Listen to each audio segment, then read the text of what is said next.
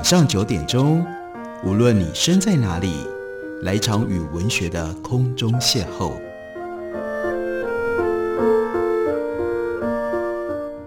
杨照谈书，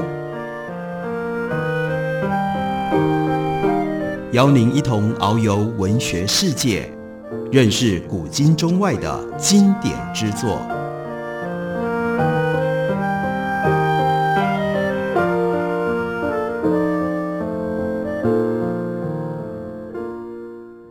位听众朋友，大家好，欢迎收听杨照谈书。本节目为台北广播电台 FM 九三点一，每个星期一到星期五晚上九点为大家播出。我是杨照，在今天的节目当中，继续来为大家做石景谦的纪念专辑。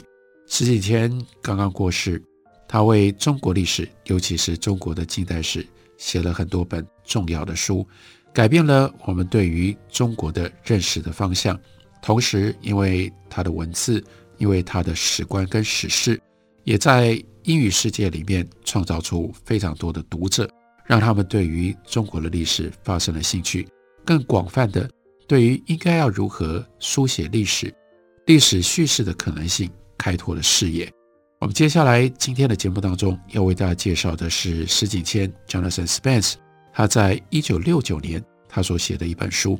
前面他先写了曹寅与康熙，主要是以曹雪芹的祖父曹寅作为历史研究的对象，但他不只是要写曹寅的传记，他更牵连到了江南织造、政治史、八旗组织、经济史各个方方面面，用这种方式呈现出非常复杂，但又能够梳理的条理清楚的一幅历史的面貌。在唐寅与康熙之后，他改变了他的视角。他改变了他关注的对象。这本书原来英文的书名叫做《To Change China》，它真正关键的是副标题：Western Advisor in China, 1620 to 1960。从一六二零年到一九六零年，这中间横跨三个多世纪，从西方来到中国，帮助中国。进行近代现代转变的这些 advisor，这些顾问，或者是这些在中国工作产生影响的人，这本书在形式上非常的简单，但又非常的有趣。开头石景谦引用了一段话，这段话是来自于文学作品，那是卡夫卡他的长篇小说《城堡》当中一个角色叫做 Bugel。他所讲的一段话，再怎么说，这里的每件事都充满机会。当然这么说吧，有些机会太大了，反倒用不上；而有些事情全是自己搞砸的。那这段话用在十七世纪到二十世纪的从西方来到中国的这些顾问、这些发挥影响的人，真的是再贴切不过。如果大家，把改变中国的这本书从头到尾读完，再回头看十几天所选的这段引文放在最前面，你会很有感触。也就意味着，中国对于这些人来说，真的就像是卡夫卡小说里面的这样的一个意境，你无法想象会有这样的一个地方的存在。所以在这里，每一件事情都充满了机会，但是。有的时候，正因为机会太大了，你不知道该如何掌握，更不知道该如何运用。在卡夫卡的这样一句话之后，石景谦只简单的好短好短的一个序言。他说，这本书写的是在中国的 Foreign Advisors 洋顾问，从一六二零年代到一九六零年代这三百多年来，这些人贡献他们优异的技能。供中国人运用。刚开始的时候，例如说，他们引入了天体运行的理论，终于让中国人见识到空战战术。刚开始的时候，他们引进了天体运行的理论。到了二十世纪的后半叶，则是让中国人见识到空战战术以及原子科学的神乎其技。他说：“我从上百位在华工作的 Foreign Advisors 这一群人当中。”挑了十六位代表性的人物，这十六个人各有他们专业的领域，有天文学家，有军人，有医生，有行政管理专才，有翻译家，有工程师，还有一位职业的革命家。他们的生涯横跨三个世纪，但他们所积淀的生命历程却有着惊人的延续性。他们经历了类似的亢奋和危险，他们怀抱类似的情怀，他们承受类似的挫折，但是他们时而耿直，时而迂回以对峙。他们压抑灵魂深处的悸动，在行为当中映射出他们的时代。但如此一来，也就凸显了中国固有的基本价值观。他们用坚定的口吻去介绍西方优越性。这样的一种言论，还有他们的行动，一直在利他跟剥削之间那样的一种灰色地带。在就只有这么短短的一段序言，接下来就展开了这十六个人的故事。这十六个人当中，有一些像汤若望、南怀仁，之前大家比较容易可以透过不一样的管道认识知道。也有比较多的历史学家曾经做过研究，但是另外有一些人太有趣了，因为就算是念历史系、研究中国史的人，都不见得听过这样的名字，更不用讲知道他们跟中国关系的来龙去脉。比如说，这本书的第二章介绍了 Peter Parker 这个人，他的中文名字叫做博驾，他是谁呢？就是刚刚。列出来的各有专长、各有专业，其中的那个医生。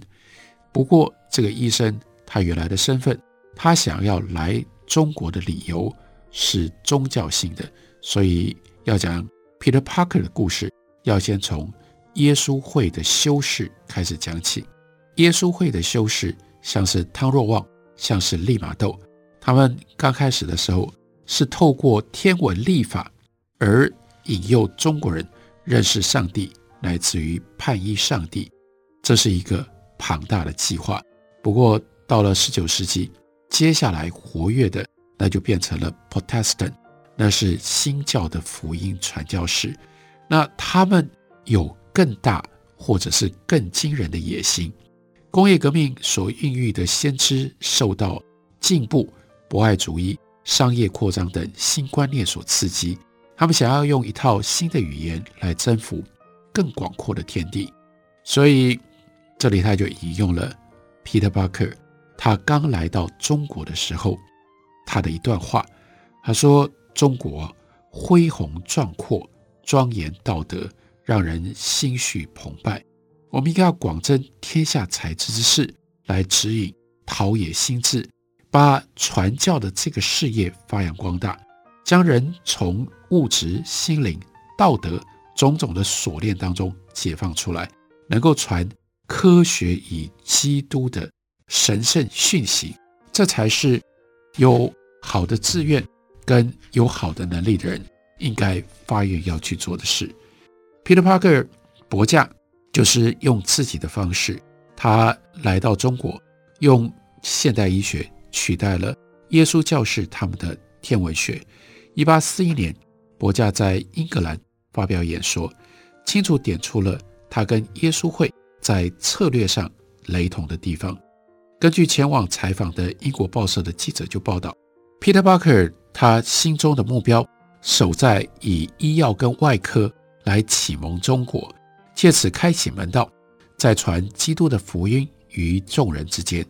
他接下来说明中国在医学的简陋跟谬误。又引证了几个他亲身经历的病例，告诉我们说，医院对中国非常的有价值，所以不只是在于慈善救助的实效，也可以博取中国人的好感，来扫除传播基督福音的障碍。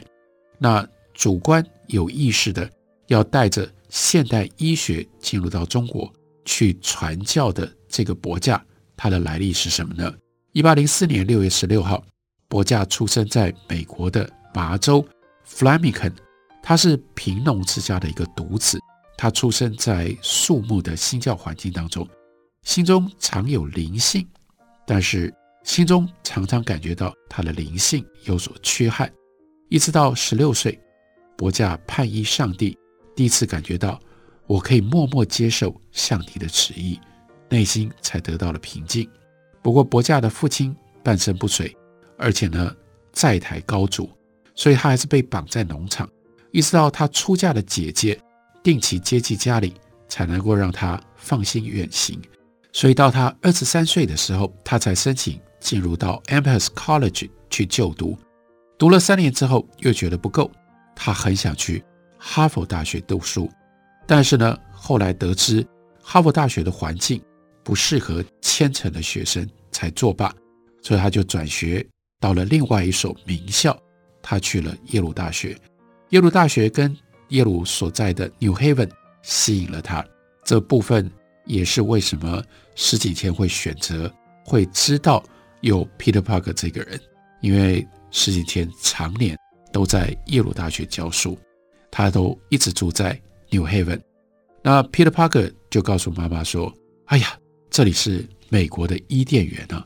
当地慈善团体免费供应他书籍跟住宿，每天他只需要花五十 cent 就可以找到舒适的住宿。”学生也非常的友善，这对于这个穷人来说，他不愿意在手头阔绰的同学面前失颜面。可是，在餐厅当 waiter 的收入只够他支付住宿跟吃饭。他在十八九岁的时候，隐隐然感觉到有一种渴望，他想要到远方，到异国去传播福音，到基督徒足迹还没有出现的地方，但你没有听说过。基督的福音，他在耶鲁大学的那段时间，当地的宗教仪式激发了他的情怀，更坚定了他以宗教作为置业的这个信念。他自己写说，期待传教生活的资格跟动机，结果让他大为振奋。柏架的结论是，他自己刻苦、够聪明、够宽厚，然后呢，有一定的经验，身体又不错，虔诚笃信。没有家庭的牵累，他认真关怀异教徒的落魄潦倒，这所有的这些条件，就让他觉得自己非常的有资格，适合到海外去当新教的传教士。抱持着这个梦想，一八三一年，他把希望传教的地方经过了选择筛选，剩下两个地方，其中的一个，那就是中国。我们休息一会儿，等我回来继续聊。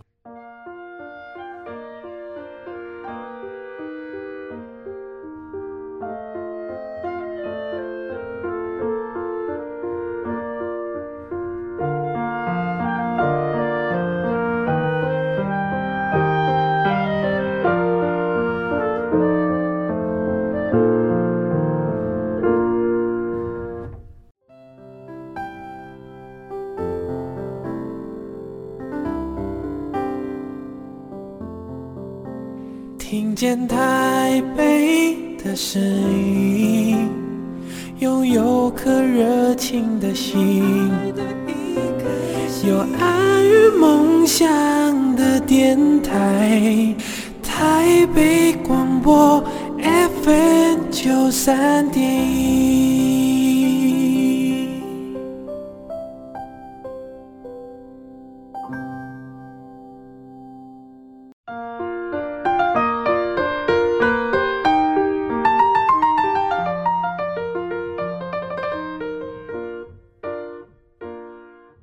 感谢您继续收听《杨照谈书》。本节目以台北广播电台 FM 九三零，每个星期一到星期五晚上九点，为大家播出到九点半。今天继续来为大家介绍刚刚去世的石景谦，他所写过的一些重要的书。我们这个专辑在最近的时间当中会持续的为大家进行。今天为大家介绍的是他在一九六九年他所出版的《改变中国》。这《改变中国》的书当中写了十六位西方顾问。看他们是如何协助改变了中国。这十六个对象当中，其中有大家比较熟悉的，以前我们在读中国历史就会遇到的汤若望啊、南怀仁啊，或者是在近代史上面鼎鼎大名的鲍罗廷、陈纳德、史迪威、魏德迈等等。不过书里面石景谦也选了一些一般如果不读这本书，我们很难知道，很难遇到。但是他们的经历又非常有意思，非常重要的一些西方顾问，比如说 Peter Parker。Peter Parker 中文名字叫做伯架，他是在一八三二年初，他读了美国百科全书当中的一篇文章，感觉到很有兴趣，因此认识了中国。伯架在这里面读到中国历史的梗概，知道中国人生性卑躬屈膝。勤劳奋发，实事求是，物产繁多而且丰饶。虽然有很庞大的军队，但是不堪一击。近年来又屡屡苦于内乱。柏架还知道，天主教因为莽撞的热忱而在中国丧失了优势。尽管中国是所有的外国都是朝贡之国，但这个地方国际贸易畅旺，中国进口米、布、玻璃、皮球。檀香，中国出口茶叶、糖、丝、矿产、漆器、大黄、麝香。最后，柏架还发现，中国人他们讲的语言虽然奇特，但是彼此沟通无碍。另外，归功于 Morrison 以及 Rasmussen，他们苦心编纂字典跟文法书，就使得有心学习这一门非常奇特的语言的人，可以不需要。再借助其他的工具，所以到了一八三四年的六月四日，伯架就从纽约起航。那一天阳光灿烂，船客们都兴高采烈。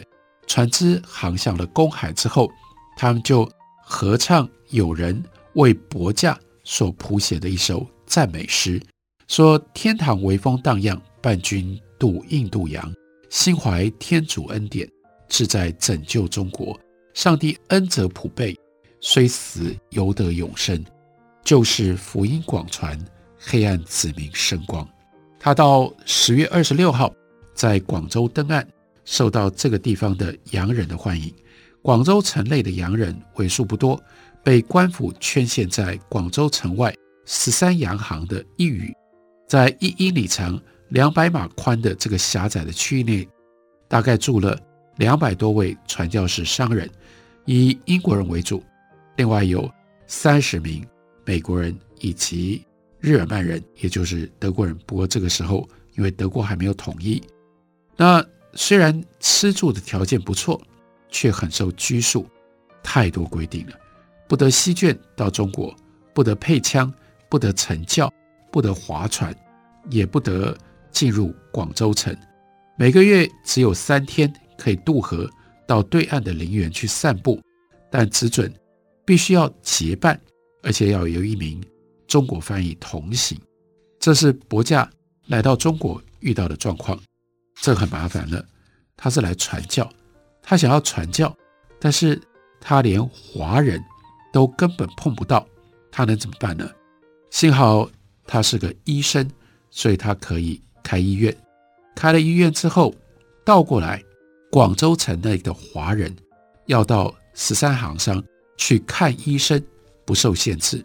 所以呢，柏架就像一家洋行，承租了几间的房间，他创设了拥有四十张病床的广州眼科医院。然后呢，这家医院声名鹊起，哇，这个效果非常非常惊人，在头三个月就看了九百多名病人，其中。近三分之一是女性。柏架刚开始的时候只做白内障切除，还有其他眼疾的手术，后来慢慢扩张到脓疮、肿瘤、癌症的手术。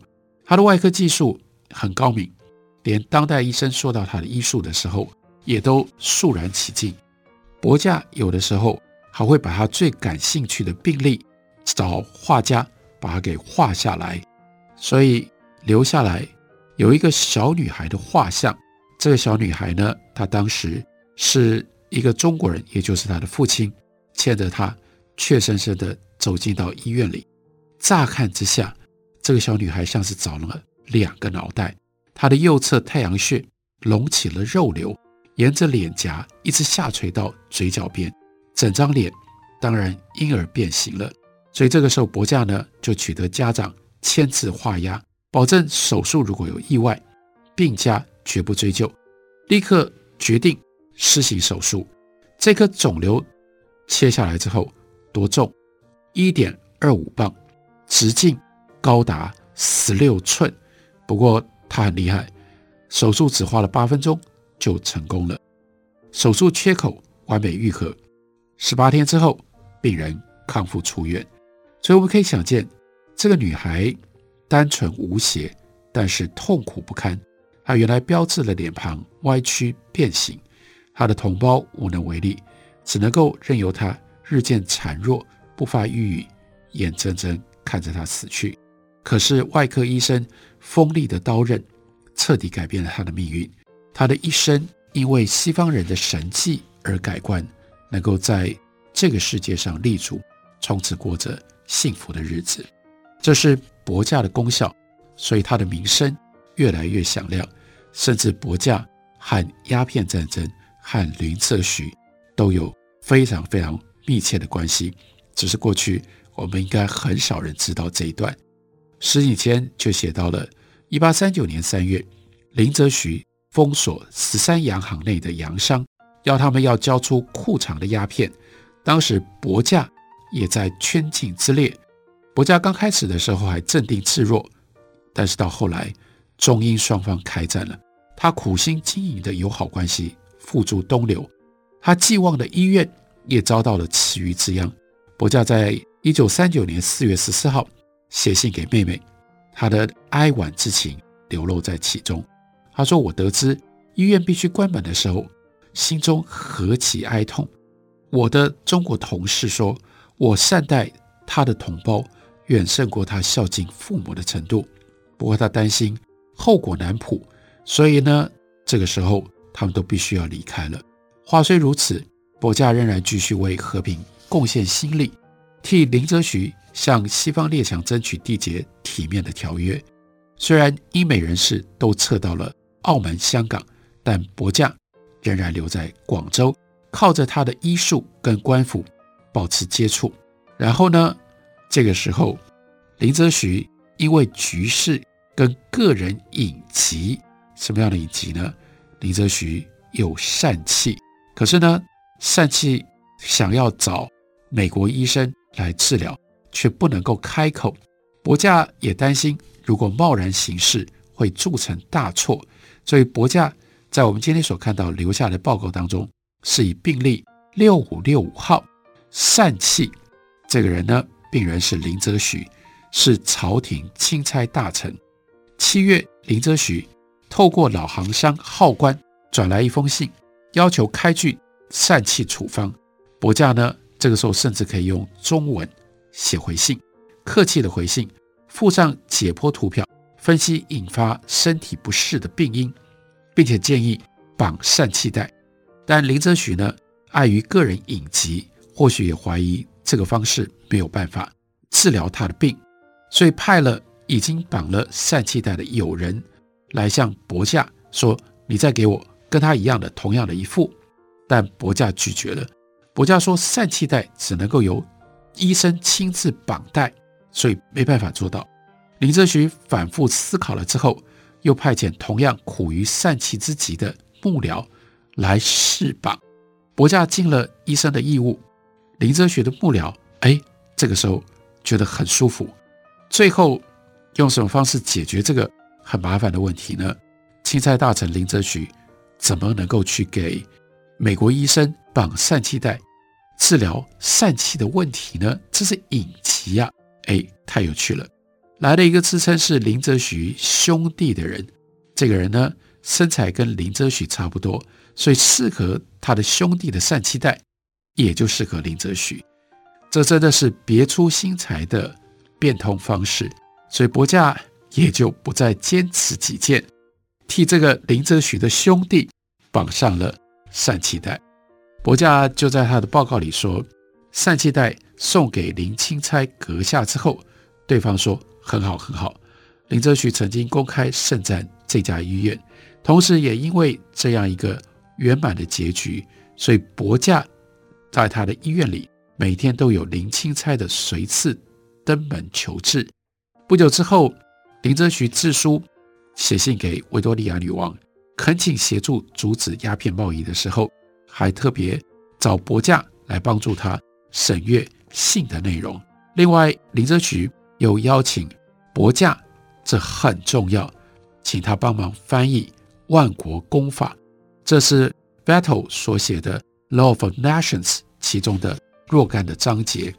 柏架他流利的中文缩写能力，给他带来了非常大的便利。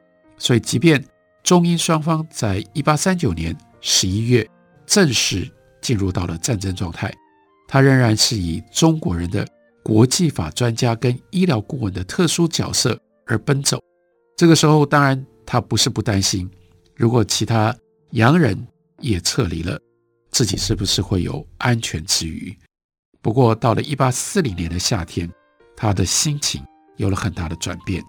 回头看一下，从纽约离开纽约，离开美国，过了六年，但是他就开始发现自己的基督情怀由浓转薄了。自己有什么样的成就，他深感无法置信跟绝望。那些人毫不犹豫、放心的把肉体交给我治疗，但是我却没有办法触及他们的灵魂。我不敢奢望能够从他们错误的行为当中来拯救他们的灵魂。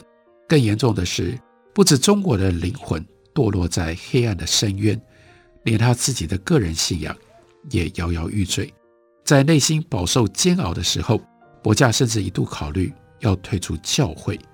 就处在这样的心境当中，英国舰队封锁了广州城，所以这也是时局所造成的。柏架就在一八四零年七月五日搭船离开了中国，回到他一度。以为他再也不会回去的英国，这是伯架跟中国关系其中的第一段。回到了西方，去到英国，再回到美国。过了一阵子，他仍然忍不住，又再到中国。这是非常精彩的一段故事。不过，故事的全貌就要麻烦大家自己来读石景谦他所写的《改变中国》这本书了。石景谦离开了人世，但他所留下来这些书，真的值得我们认真的好好的读，来认识他在历史叙述上面给我们带来的这些重大新颖的突破。这本书是《改变中国》，感谢您的收听，明天同一时间我们再会。